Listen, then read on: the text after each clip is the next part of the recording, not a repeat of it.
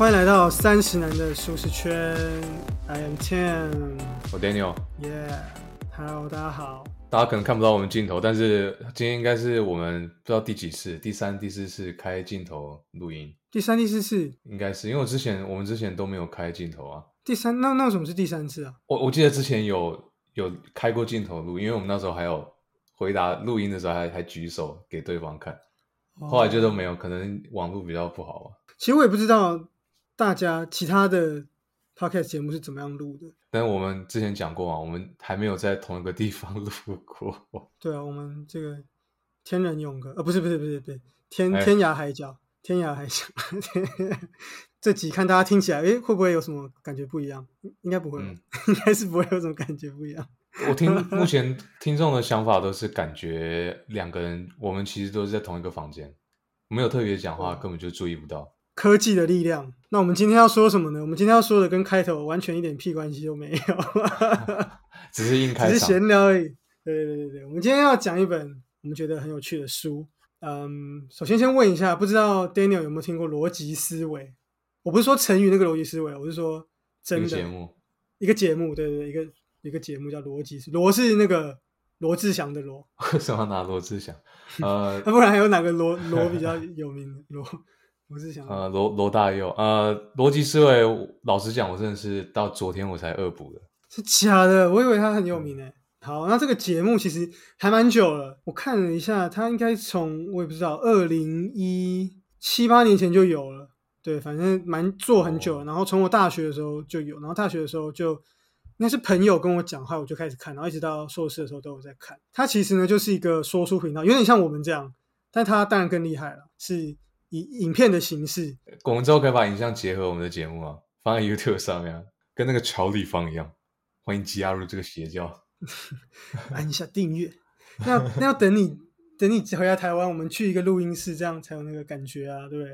啊，好，敬请期待。好，先回到刚刚的话题，这就是这个，然后那他就是一个肉肉的胖子，所以他都自称叫罗胖，这样罗胖。然后他讲述，他曾经是好像曾经是媒体人，然后后来就是，总之就是开始去做这个自媒体这个说书的节目，把一个书啊，一本书或是一个概念，然后去说明出来。我觉得应该可以算是这个说书界的第一把交椅吧。我觉得啦他应该算是最早开始的对啊，那时候 YouTube 刚起来嘛，对，然后可是他后来做做做做到两三年前，哈，他自己做了一个叫做得到的一个 App，、嗯那就变成要付费这样。他那他在这个得到这个 App 上面呢，就会有很多很多的这个老师这样。每天会更新，或是每周会更新。那不同老师有不同的专长，可能有有些是经济学相关的，跟历史有关的；有些可能是讲古典乐的，有些是讲讲投资的，各式各样的。我记得后来有上市什么，好像经营的也还不错。我相信在中国应该经营的不错，所以这本书呢，其实就是跟这个逻辑思维有关系。因为这本书呢，它的作者就是这个逻逻辑思维这个 App 叫得到这个 App 里面的以其中一个老师，叫做万维刚，对，非常人非常有人气的这个科普作家。那我们先讲这个书的书名哈，这本书叫做《高手思维》，逻辑思维人气作家要新要硬，什么要硬呢？不知道。难怪你要选这本书。你说要硬，对啊，要一一定要硬啊，对不对？我说那个态度上面，你的那个你的坚持要很硬，对 OK OK。然后他他会把这些重点都讲到逻辑思维嘛，然后把这个得到，你看他也有讲到。然后他是这个远流在二零一八年七月的时候出版的这本书籍，又是远流，那刚好刚好就是远流。作者就是刚刚讲到万万维刚这万老师，那他是美国的科罗拉多大学的物理学博士，然后去从长期从事一些核聚变的这个离子研究。可是呢，他也非常喜欢这些嗯社科啊这些这些的东西。嗯对，那他的想法就是用理工科的这个思维去去理解这个世界。就在这个得到这个 App 上面呢，就是有一个订阅的专栏，叫做万维刚精英日课，也会针对一些天文啊、呃物理等等的一些很多知识，然后配合时事去做一些说，去做一些分析跟讲解，这样子。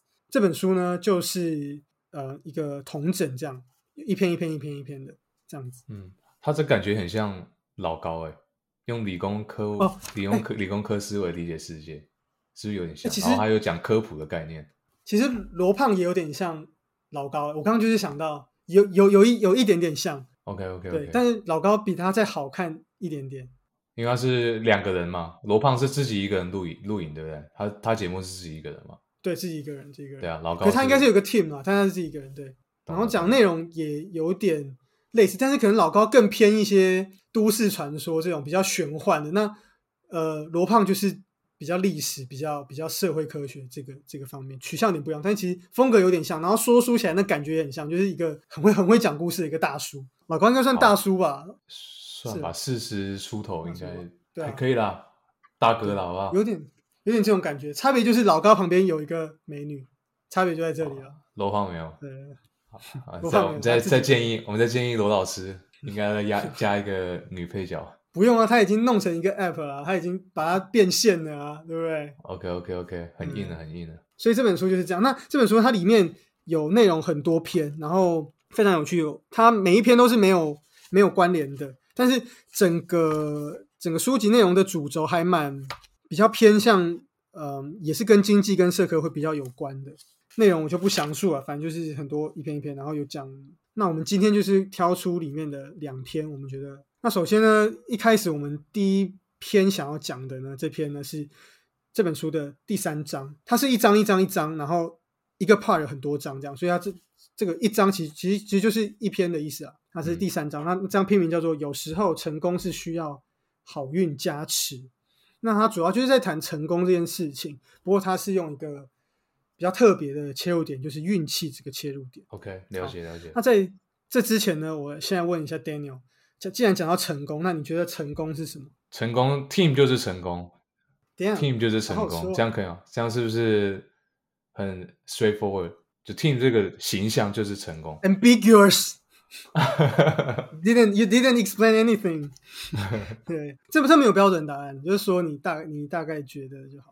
我觉得成功，我自己定义的成功是你在，当然你在工作上可能不一定要有很高很高的成就，但是你在工作跟你的个人生活有拿捏到一个完美的平衡，我觉得是对我来说，现阶段来说是一个成功不可或缺的因素。因为我看很多人他们会牺牲其中一方，有的就是耍废耍到底，然后工作是做很烂；有一种是工作上有很高很高很高的成就，但是他整个生活都 fuck up，这样就不好。我个人觉得现阶段我会这样会定义成功。所以就是追求一个 work life balance，然后人生的一个平衡，各方面的一个平衡，目前啊可以这，样说。因为我觉得这真的很难达到。真的吗？我我觉得我我好像真的吗？很难很难吗？我还以为还蛮简单的。因为因为这个平衡是动态，它不是说你一达到平衡，它就会停在这个点。有时候你生活会有一些重大事件发生，比方说我可能要搬回去台湾，那你工作就会动摇嘛，所以你很难达到一个平衡。哦，听到关键字哦，哦，可能要搬回台湾，赞赞赞。如但是没有找到平衡，所以目前还在 figure out。那你觉得嘞？我觉得我我今天洗澡的时候想一下，我觉得成功对我来说是达到自己的在职涯上的一个跟生活上的一个一个目标，有具体的例子吗？比较偏向生涯上的一个目标。这样，比如说我想要，比如说在一个比如怎么样的公司达到怎么样的一个一个位置，我会觉得这样子是是我我我觉得的一个成功。这样。嗯哼，比较世俗一点，但我会觉得成功这个东西，我本来就是会觉得用比较世俗的观点去看它，我我我自己了，所以然后再加上我也我也蛮在意工作这件事情，所以我会觉得是在在工作上达到某一或自己的个人的职涯发生涯发展上达到某一个成就。这个是指 focus 在，比方说你现在的主要的工作，还是说你觉得 podcast 也在这个目标其中一环？就是 podcast 到一个什么样的程度？我觉得广义的这都可以被包进去，但因为我我现在讲这个一般论嘛，对每一个我不是只针对我，我是说我针对一般论，针对每个人而言，会觉得比如说你有设定目标，比如说也有些有些人可能是他想要开一间有面包店，当面包店的店长，那这样我觉得如果你达到，那这样你就就是成功。接下来我们要继续来谈，那我们就要来说说这本书这一篇主要要讲的就是运气在成功中所扮演的角色。Daniel，你你觉得成功里面有多少的运气的成分？其实，在读这本书之前，我一直的想法都是一个 percent 的呃成功是来自运气，其他九十九是你要有基本的努力，你才可以再去探讨那个一趴你有没有。我自己是这样觉得。爱迪生就对了，成功是一分的天才加九十九分的汗水，是吗？对，爱迪生，就是前提是你要有那一个九十九 percent 的努力，你你再去探讨说我到底好不好运。你不能一直探讨说我到底好不好运，然后那个一 percent 其实占整个成功的比例很小嘛。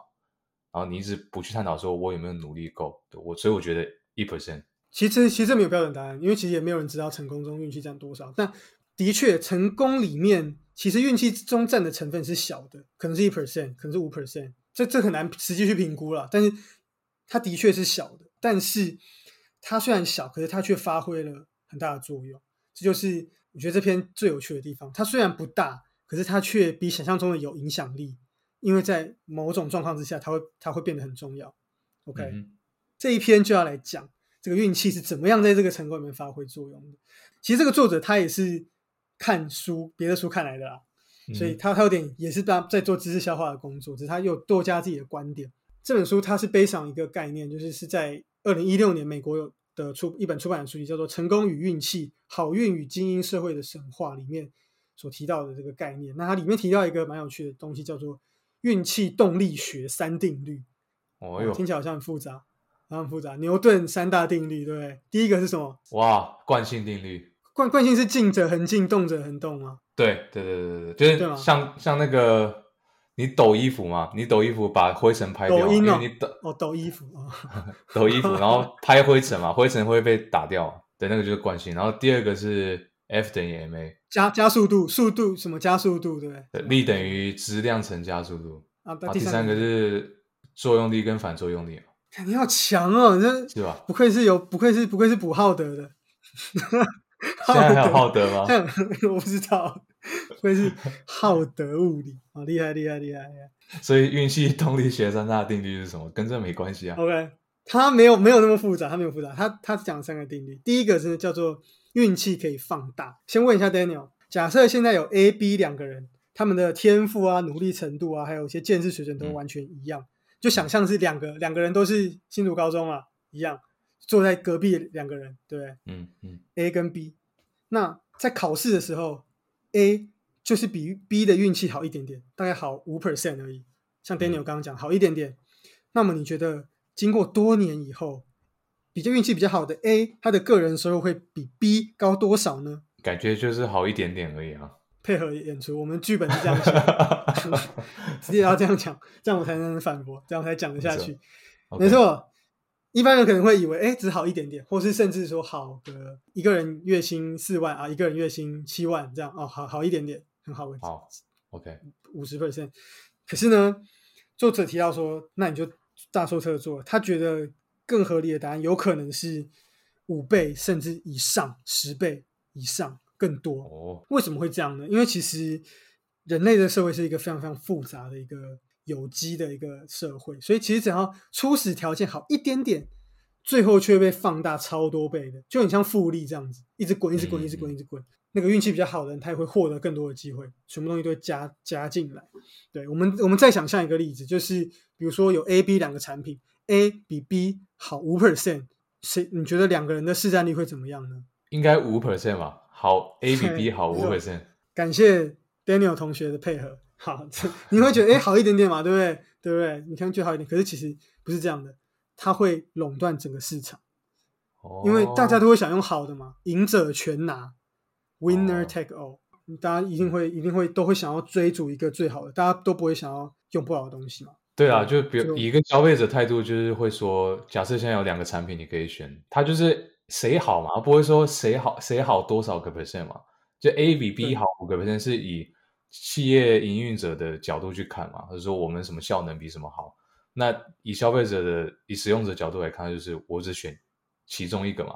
那 A 比 B 好的话，大家都选 A 嘛，那当然 A 就慢慢慢慢垄断市场了。没错，没错，没错。然后你再举个例子，就是就像刚刚那个考试的例子，那这两个 A、B 这个同学，一个人考的比较好，那另外一个人可能因为感冒运气不好而没有而失常，或者他落赛失常。可是那二十年后，也许这个运气好的 A 同学他成为了一个诺贝尔化学奖的得主，可是 B 呢，却只是一个某个化工厂的工人。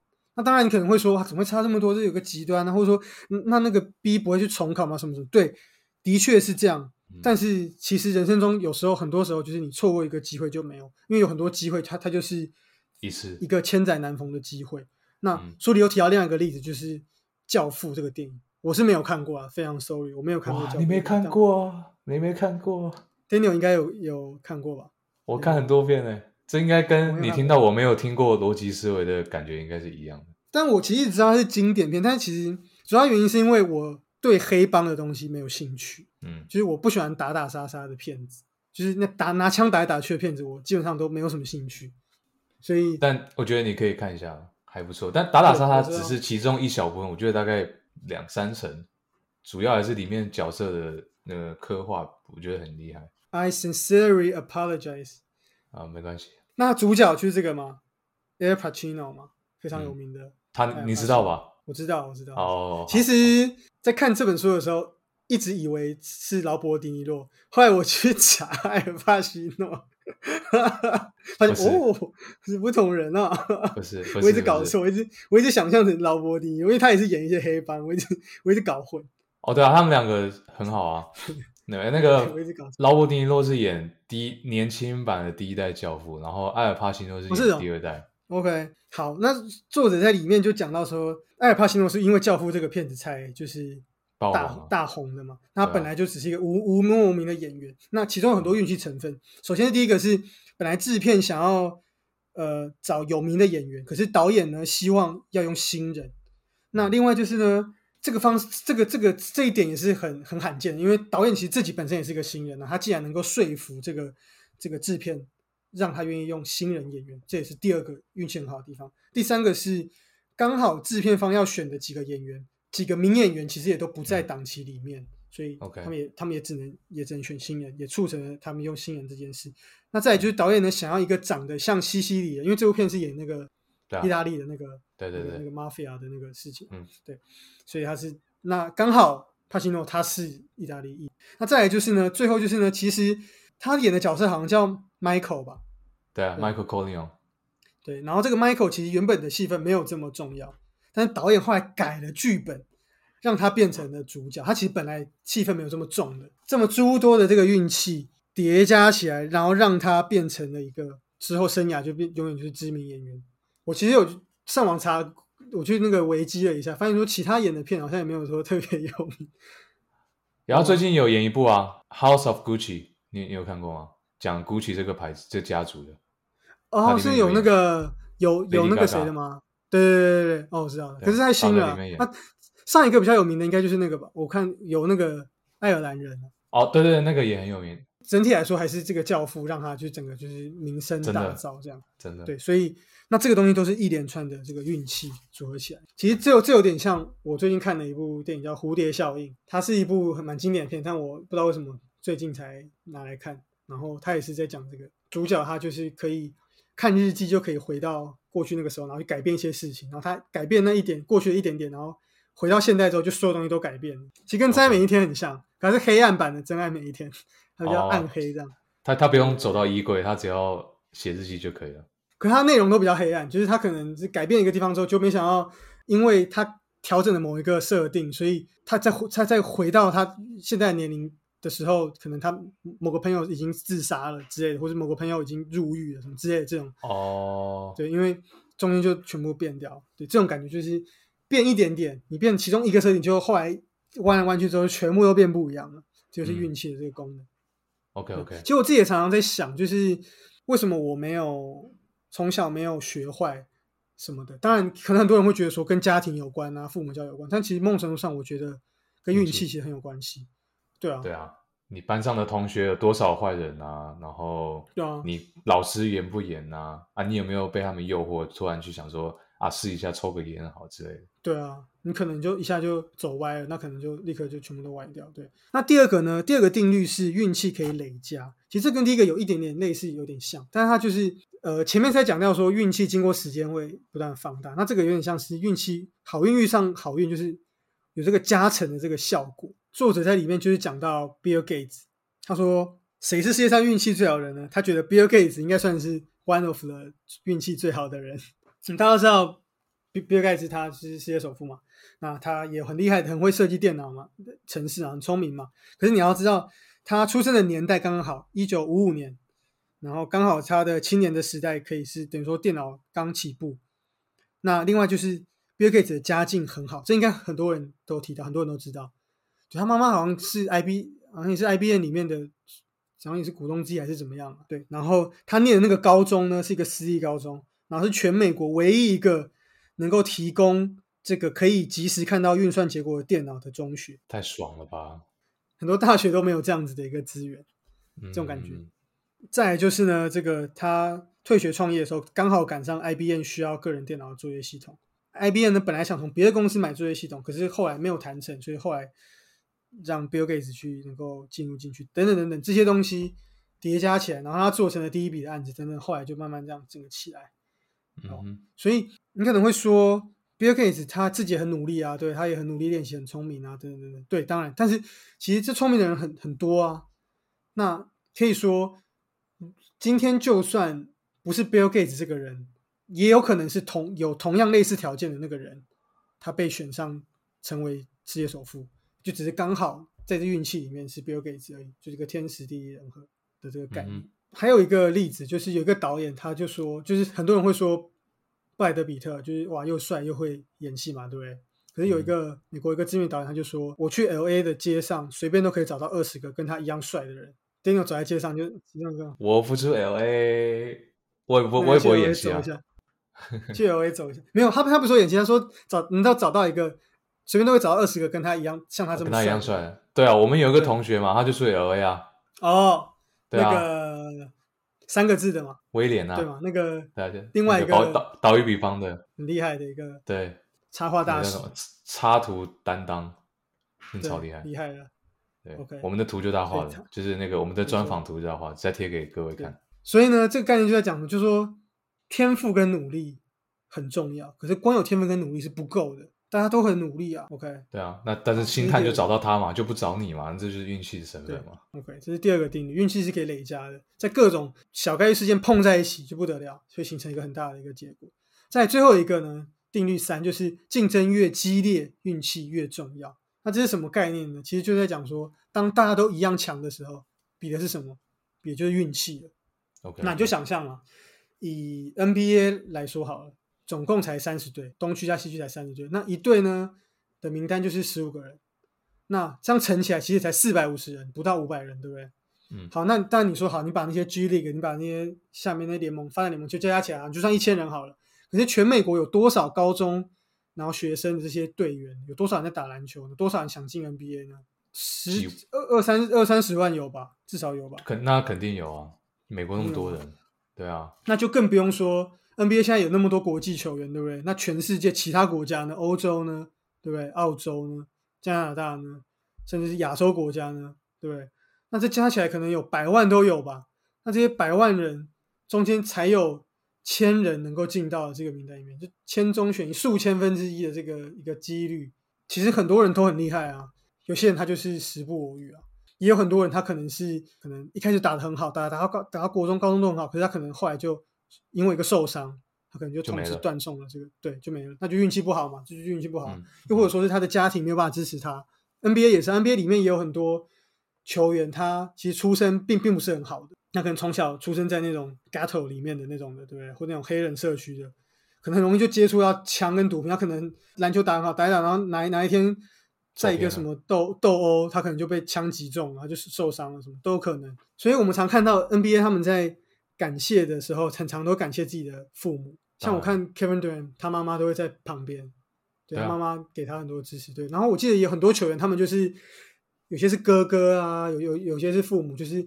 把他们就是远离那些会带坏他们的朋友，然后就是逼他们去练球，然后给他们很严格这样，然后他们现在才有这样的这个成就。当然还有很多 NBA 球员，他们爸爸就是 NBA 球员，太多了。对，你在讲你的偶像吗？对吗？我在讲你的偶像。可是他们神也是啊，太多了。Kobe 也是啊，很多。那他们其实某种程度上也算是就已经赢在起跑点了，对不对？NBA 球员的小孩，那当然那个人获得资源就肯定是跟一般人差很多。能成为 NBA 球员的小孩也是运气嘛？这不是你可以决定的，就这都是运气。所以啊，所以其实我记得以前在念气管的时候，常老老师曾经有问到，就说你觉得是我们觉得是英时势造英雄，还是英雄创造这个时势？那从这本这一篇看来，感觉潜来是前者。有人可以英雄造时势吗？有，我好像没有想到什么例子。可能贾伯斯吗？他算是创造了一些东西吧。但我其实不熟贾博斯的背景呢，我不知道他是不是也是因为有一个运气在，所以造就他当时的成就。所以如果是的话，那他也是只是造英雄啊。有可能，我觉得有可能，可能刚好在那一波，可能刚好对啊他他起步的时候也是电脑就是冲起来的时候嘛，对不对？对啊，然后后来个人手机可能他刚好那个时候是一个电脑过渡到手机的一个也有可能对。maybe 然后 Windows 没有搭上嘛，微软没搭上那个手机智慧手机的风潮嘛，然后刚好就，所以我觉得应该多多少少也是运气成分。当然他很努力，我不否认。那另外还有一个重点是，尤其在我们现代这个社会，那其实成功会变得越来越难。对我们说，可能在过去真的英雄有有办法创造史诗，可能在很久以前，比如说不知道曹操 之类的，不知道成吉思汗，什么之类的，孔子之类的，可能他们真的能够哇塑造一个，因为那时候很多东西都资讯都很不流通嘛，然后国与国之间也都不发达，每个国家可能都有一个贾博士之类的，不知道。可是呢，现在越来越难了，因为资讯流通实在太顺畅了。那在这一本书的其他章，我也有看到，他讲到说，现在的那些球类运动，其实各队的打法也都越来越像，不论是篮球或足球的，都越来越像。以前足球还有分哦，什么巴西是什么样的流派，然后呃俄罗斯是怎么样，然后德国怎么样，可是现在都越来越像了。是为什么？因为资讯太流通、太顺畅，大家都会去学那个最强的。然后最后就大家慢慢慢慢都流走向同一个流派。对，啊，对啊，你一定会用到一个用用最强的嘛。或像功夫，其实也是我们看金庸什么峨眉派、武当派或者什么少林寺嘛，对？可是如果今如果这些人发生在现代的话，那我少林寺我一定学你强的嘛，我一定跟你学峨眉派，我跟你学、对啊就全部学嘛，最后就大家都统一派嘛，因为你、你你自己弱了，你一定要去改嘛。像那种杨过，他这样四处乱跑、随便乱学的，他就变最强，因为他学的各各式各样的那个招数，应该是这样吧？我不知道，是吧？是吧？他应该是四四处跑、四处学吧？是吗？我们请那个金庸我对铁粉的听众来回应一下，Team 讲的是对还是错的？融会贯通嘛，对。可是，在现代就太容易融会贯通啊，因为你手机里面就是什么都会看到。如果是现在的那个少女时代，就每天划手机看其他人哦，峨眉派上传了新影片，然后就哦学，对 对我说哦，Google 峨眉派空白维基百科，功夫 A B C，就从从零到一教你怎么学功夫，就就随便就学嘛，太容易学到了嘛，对不对？所以在这样的一个资讯这么流通的这个状态下，运气就会比以往来说更重要，因为这个资讯这个讯息已经太对努力已经是太基本了。那当然可能有有些人会说，诶，不不对啊，一样有很多人他们就是很努力，或是诶我我在我的领域我很努力，所以我成功啊，诶可是作者在这边比较不客气，他就讲，他就说，如果你的领域光靠你很努力，你就可以有所成就的话，那代表你的那个领域很冷门，你的领域就是说竞争的对手不够多，然后竞争不够激烈，是这个意思吗？所以你才可以光凭努力就能够达成一个目标嘛？因为在那边跟你一样努力的人不够多嘛，没有达到那个量嘛，就有点像我最近看到一个例子，就是我我不知道大家知不知道那个最近在台湾就是脱口秀很红嘛，嗯，那其实在正确名称是 stand up comedy 嘛，站立喜剧。嗯但是台湾人都讲脱口秀啊，所以就脱口秀。其实其实脱口秀跟 stand up 是完全是一个天差地远的东西。在台湾嘛，那我上次听到博恩他就在说，像台湾就是二三喜剧的俱乐部，然后你只要是因为新人都有那个 open mic 嘛，不知道大家知不知道 open mic 是什么？反正就是让呃脱口秀演员可以上去试段子，然后是不用不用钱的，可以参加，让你去试你的笑话。那台湾呢？你只要是你就算是素人，你只要去报名，都可以被分到一些时间，可能五分钟，可能几分钟，你都可以被分到一小段的时间，让你去试你的笑话。但是他就讲个例子，是他有一个朋友，他去美国去 L A，然后他说他想要去 L A 的喜剧俱乐部讲笑话，结果他去了有一家很有名的，他连续去了一两个礼拜，一直求那个人让他上台都没有办法，然后到后来就是终于过了两三个礼拜之后，终于店家有点心软，就说好，那我给你一分钟，你上去讲，如果不好笑，你就没有机会。所以就是说，这是竞争阶段这样，连脱口秀，可能大家会觉得说脱口秀喜剧演员有有这么多人想当吗？哎，可是哎，就很难吧？这么激烈就是很对啊，就是真的很多人想当啊。你就知道在美国是这么的激烈，就台湾还没有发展到这个，所以可能你台湾你现在跳进去还可以，你可能还有办法靠努力成功。可是你要在美国当一个 stand up comedian，可能就非常非常的困难了。嗯，这种感觉，连机会都不一定有。那你就需要很好的运气，可能刚好因为某种状况你可以你会你可以爆红。不过呢，其实大多数人其实也都不太愿意，所谓的成功的人士其实不太愿意承认自己运气好。你应该也有感觉到这样嘛？对，有。那其实这理由，我觉得他承认自己运气好的话，就某种程度上好像否定你的努力啊。对，或者说觉得说自己是靠赛的。作者认为说，其实应该要某种程度上肯肯定运气的这个成分的。那接下来我们来讲一个另外一点，就说，那我们上面提到的成功是这么多都是靠运气嘛？大家可能会想说，那我们该怎么办？因为既然如果成功里面运气占，我们很努力也不一定会成功的话，运气占这么重要的话，那我们该怎么样继续去努力呢？那既然对我们又不知道我们会不会有这么好的运气，那我们干脆就躺平算了嘛？怎么样才能够去获得成功带来的这个幸福感呢？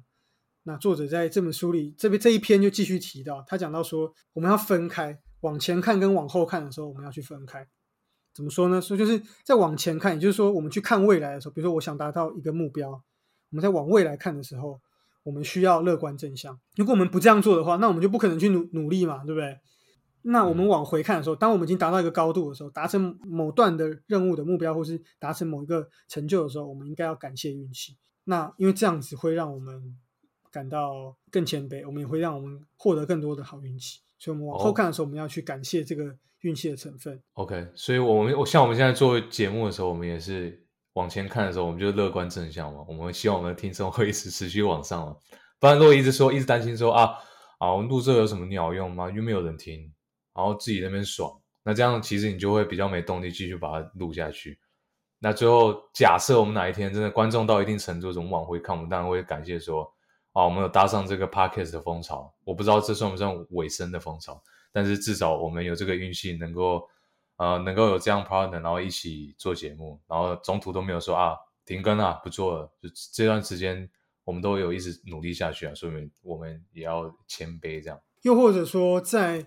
真的达到某一个成就的时候，我们往回看，我们会发现说，这中间可能有很多人的帮忙，或是因为某些事件的转折，让我们能够达到这个高度。我们要去感谢这些事情。这我们等下最后也会再会讲，这样子的感谢会有什么样的好处？没错。那第二个呢，就是作者认为说，要停止去比较，这样我们会感到更幸福。其实幸福感呢，是一个相对而言的，它不是一个绝对的。人为什么会感到不幸福？其实就是因为跟人家比较，比较就是在中国说攀比啊。它就是一个最大不幸福的这个来源。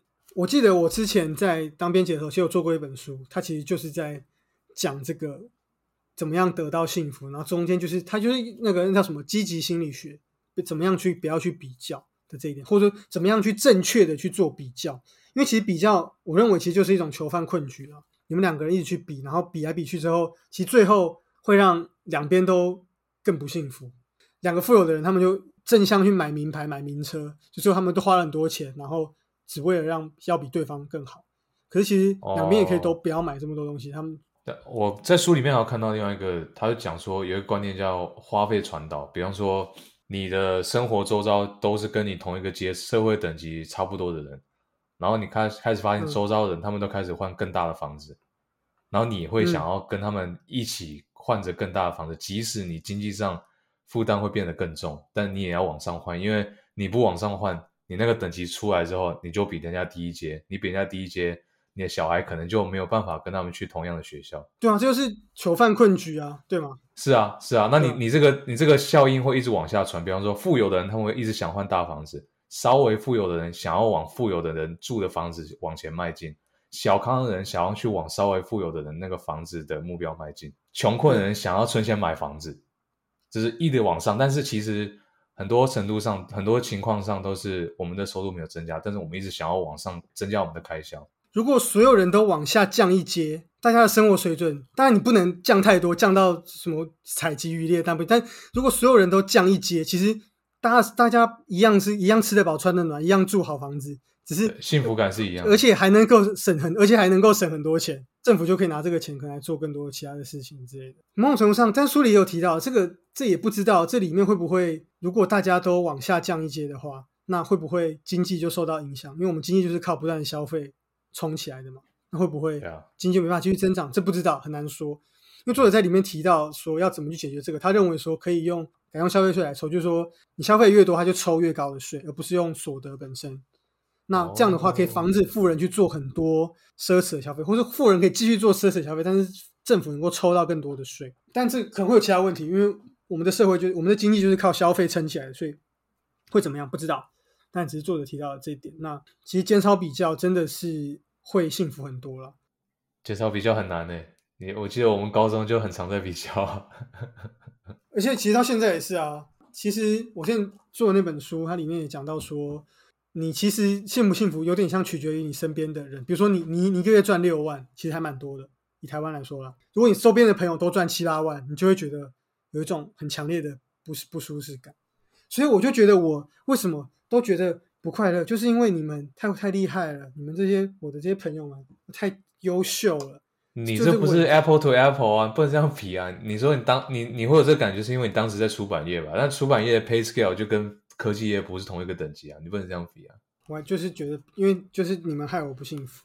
哇，那你现在那你现在在科技业，我比较幸福。你老实讲，我还是觉得你你们你们不一样，你们工程师不一样，你们写程式比较强啊。我没有不快乐，我只是举个例子，对，就是相对而言的。那所以呢，大概大概就这样。所以我们如果停止去这样去比较，也能够让我们去。更感到幸福，也会使自己朝自己的目标去更努力。这样子，那最后作者的结论这边，他其实讲到，他认为说感恩这件事很重要，可以做到富而无骄，富而好礼，那这样就是完美的一个状态。那其实对我来说，我觉得这就是一个 cliche 啦。我觉得就是不知道中国人每次写东西，电影也是最后都要来一个这样结局。我觉得说，对老生常谈，讲那种温馨收。对啊，什么？幸运者有责任回报社会，这样哇，就感谢国家与社会。我觉得我还是感谢国家与社会。嗯，结论没有错啊，但是那，就是就是太常听到这种结论。但感恩确实没错啊，确实是要感恩啊。我读完这本书，呃，甚甚至说这一章的感觉是，他一直在强调运气的重要性。没错，这个我觉得我同意。但是我觉得最重要核心还是你要先努力啊，你先努力再来。讨论运气的成运气的重要性嘛？你不能说一直不去努力，然后一直想说啊，我想要发大财、赚快钱什么的，那你就那边求神拜佛，然后什么算牌什么的。我们之前讲的嘛，就是努力不一定会成功，但不努力一定不会成功。哦，对啊，对啊，这本书是没有特别讲到说努力到底要多努力，那我觉得努力还是成功基本的要素啊。其实这本书只是给大家你是想要能跟别人一样吗。对他只是探讨说那个运气。呃，有什么样的特性，然后运气会怎样让你成功，这是其中一个面向，但是努力还是很重要的一个因素。那我也想补充一个结论，因为我觉得作者这结论真的是太，我比较想要做的结论是，我觉得既然成功会需要运气，我们要怎么让这个运气为我们所用呢？这是我会在想的，就是我我们大家都可以做到努力啊，那那运气呢？我们要怎么样才能够增加这个运气呢？首先第一个，我们可以想，比如说。作者刚刚其实有作者刚刚有提到嘛，说如果你的努力，呃，应该说如果这个领域你可以靠努力就成功的话，那表示这个努这个领域比较冷门，不够多人嘛。可是我觉得那这样反而是好事啊。某种程度上，也也许你能够挑选一个你比较容易成功的，你努力还有用的领域，这也许是一个。大家天赋都不同嘛，所以如果你能够去到一个你的天赋比较能够发挥的领域，因为天赋也是一种运气嘛，那某种程度上你就是把你的运气用在一个。正确的地方嘛，所以我觉得这个是大家可以去想，这是第一个。那第二个是刚刚提到的这个感恩这件事情嘛？为什么我们往后后看的时候要感谢运气？因为其实我觉得感恩是有助于增加运气的。那作者里面也有提到，有呃心心理学家做了实验，就会发现说，其实容易感恩的人，其实是会比较让别人愿意跟他合作的。那某种程度上，其实。你的人缘就会比较好，你的贵人就会比较多。那其实贵人就是一种运气啊，贵人就是最大的运气嘛。是啊，是啊每个人在职场上，对不对？都是希望有贵人提点。贵人是贵人，不是恩客，是贵人哈。贵人提点。哎，突然来讲一个，还有一个重点就是呢，我觉得广义来说好了，运气当然可能有些人他就是运气特别好。一定有这样的人，比如说我们看以前看那个游戏王都会有嘛，城之内运气牌组，游戏其实也是嘛，主角也是嘛，他就是哎，没有什么时候一抽就抽到什么嘛，可是现实生活中就不是这样嘛，你你一定不会抽到你要的牌，可是主角就是可以抽到，那就是他运气很好，但现实生活中不会有人永远都运气这么好，对我觉得每个人的我自己其实觉得每个人的运气其实是差不多的，在一生中的运气都是差不多，因为我觉得这就是一个几率常态分布，但是。可能有些人他的运气都集中在年轻，有些人运气就在老年都有可能。但是某种程度上，每个人拥有的运气差不多。那所以重点在什么？就是当你的运气来的时候，你能不能抓住？是啊，这就很有趣了，就很像我之前听一个学校一个老老老师，他就说他随时都在准备要怎么跟郭台铭简报他的一个、他的想法，你有讲过，嗯，因为对他不知道什么时候遇到郭台铭嘛，那你遇到郭台铭是一个运气嘛，可是，在遇到他的时候，你能不能让他重用你，这就是你的努力啦，对不对？是啊所以我觉得重点是，那我们要怎么样去抓住这个好运？那就是我们还是得靠努力，或者我们的一些准备，然后还要能够辨别出，OK，这个人是我的贵人，这个人是好，这个是好运，我的机会来了，风口来了，然后我要飞上去。我觉得这个就是需要一点智慧。那我觉得这也是增加运气的一个一种。所以我会我会做这样的结论啊。我觉得我觉得比那个老生常谈的 好。好自己自己觉得自己结论好。OK，所以这个这这三个这三个重点提供给大家。然后刚还有刚刚 Daniel 讲的，运气虽然很重要，可是不代表大家不用努力。对，嗯大家还是要努力，因为运气这个东西不完全在你的掌控之中。对对对，好，那本期节目就到这边啦。如果喜欢我们的听众，欢迎到 Apple Podcast 还有在 Spotify 都给我们五星评价。太多，每次都要念好多，YouTube、IG 啊还没有 Facebook 啊，之后再说。